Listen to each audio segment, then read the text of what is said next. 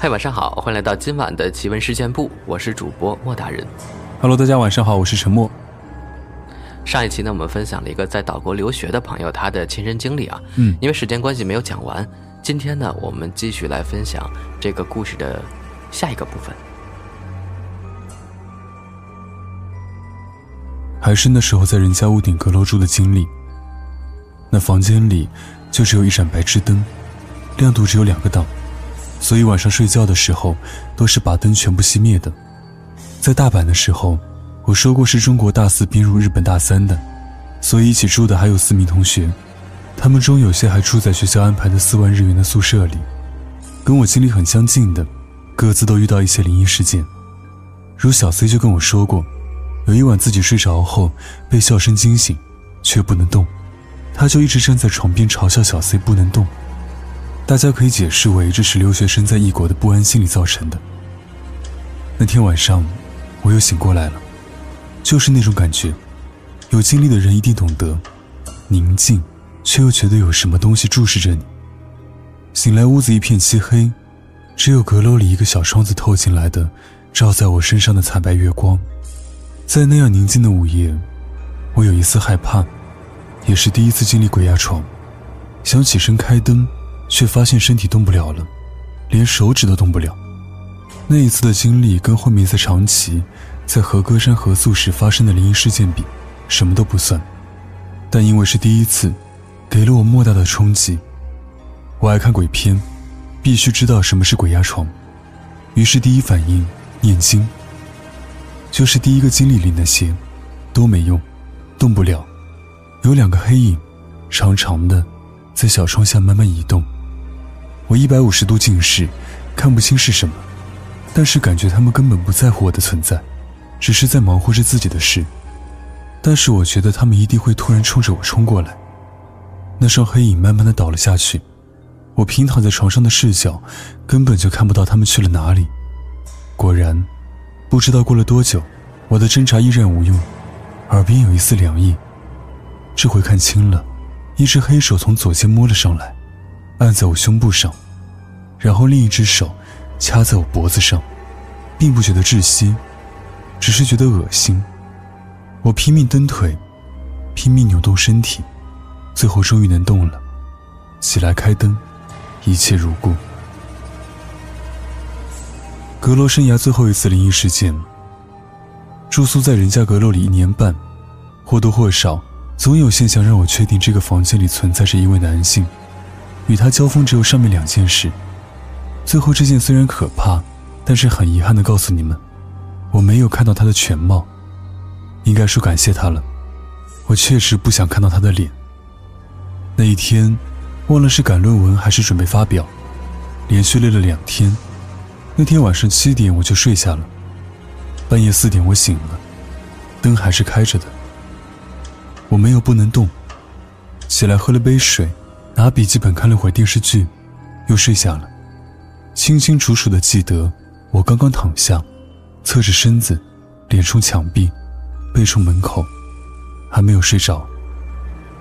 听到大皮鞋上楼的声音，咣咣咣，咣咣咣。踏到我门口，不走了。咣一声，敲了一下门，没有后续了。我心里想着，谁这个点来找我呢？正要问一句谁，发现自己发不出声音。大家注意，这时候我真的刚刚躺下，还没睡着呢。我脸冲着墙，正在挣扎着要起来，身后感觉到一股凛冽的气场涌了进来，就站在我背后。第一反应。变态进来了，睡觉前一定没锁好门，要不就是钥匙又插在门上没拿下来就进屋了。心想这回我完了，然后一只冰冷的手伸进了我的被子里，伸进了我的衣服里，来回抚摸我的后背。这就是当时的经历，不管是我经历的幻觉，还是我经历的灵异，在这种挣扎又不能动、不能喊、不能发出任何声音的熟悉感觉到来之后。虽然他还在用冰冷的手抚摸着我的背部，但是我竟然在心底庆幸，真的是我最真实的想法。我想，太好了，只要不是人，不是活生生的日本变态就好了。因为我终究会挣扎着坐起来，它终究会消失。没有东西在这个时候比一个日本变态可怕了。那样挣扎，念了无数南无阿弥陀佛，最后一下翻起身来，坐了起来。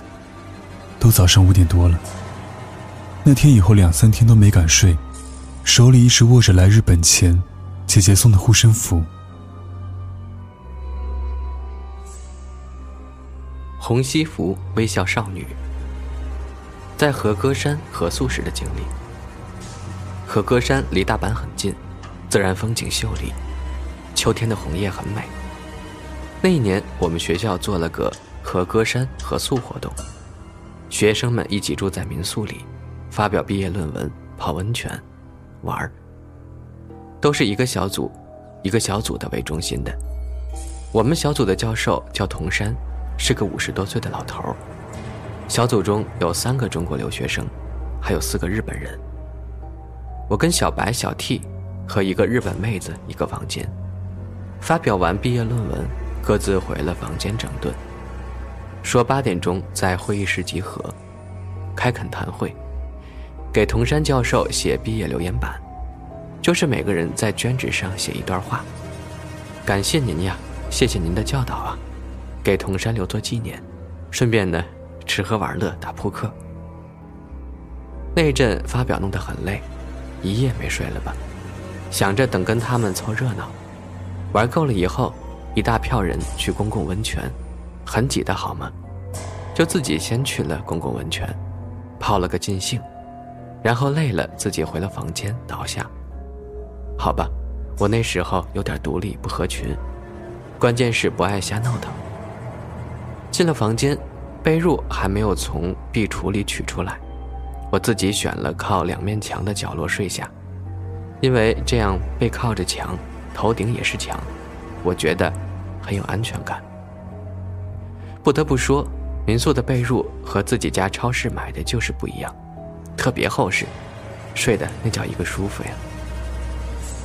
半夜中，稀稀疏疏的声音，我一度醒了一会儿。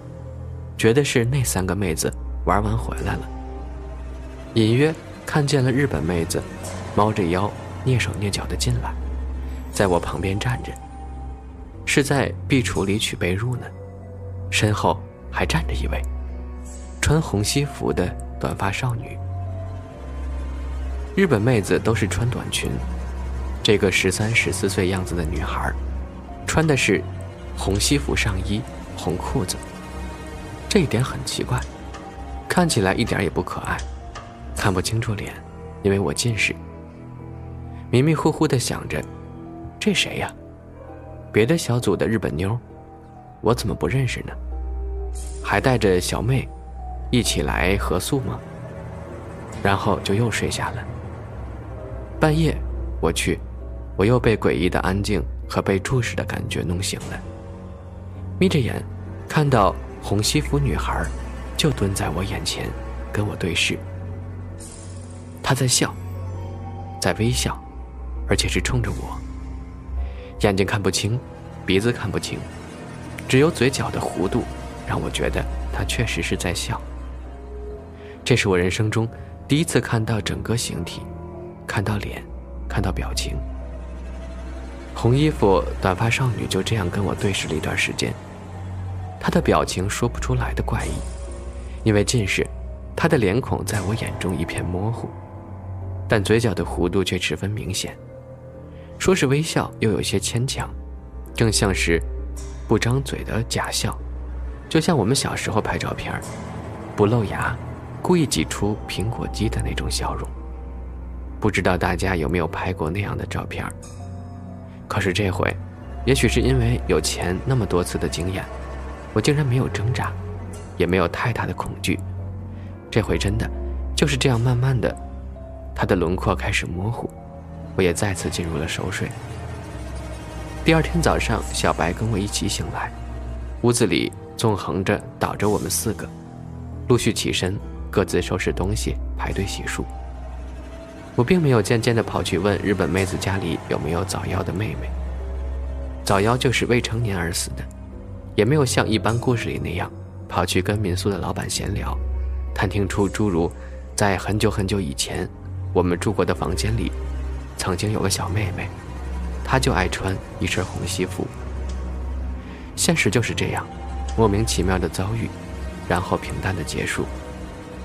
那天我们吃完早饭，匆匆整理了行李，一起乘巴士离开了那所民宿，再也没有然后了。只是那以后有一天，我在大学图书馆里找了一大堆日本美术史的书籍，准备写选修课教授留的小论文时，其中一本书上介绍，日本明治时期和大正时期，兴起了学习西洋文化的风潮。书里附带的黑白照片是大正时期穿着西服的日本少年。那件西服的款式又让我想起了和歌山民宿时遇到的那个红西服姑娘。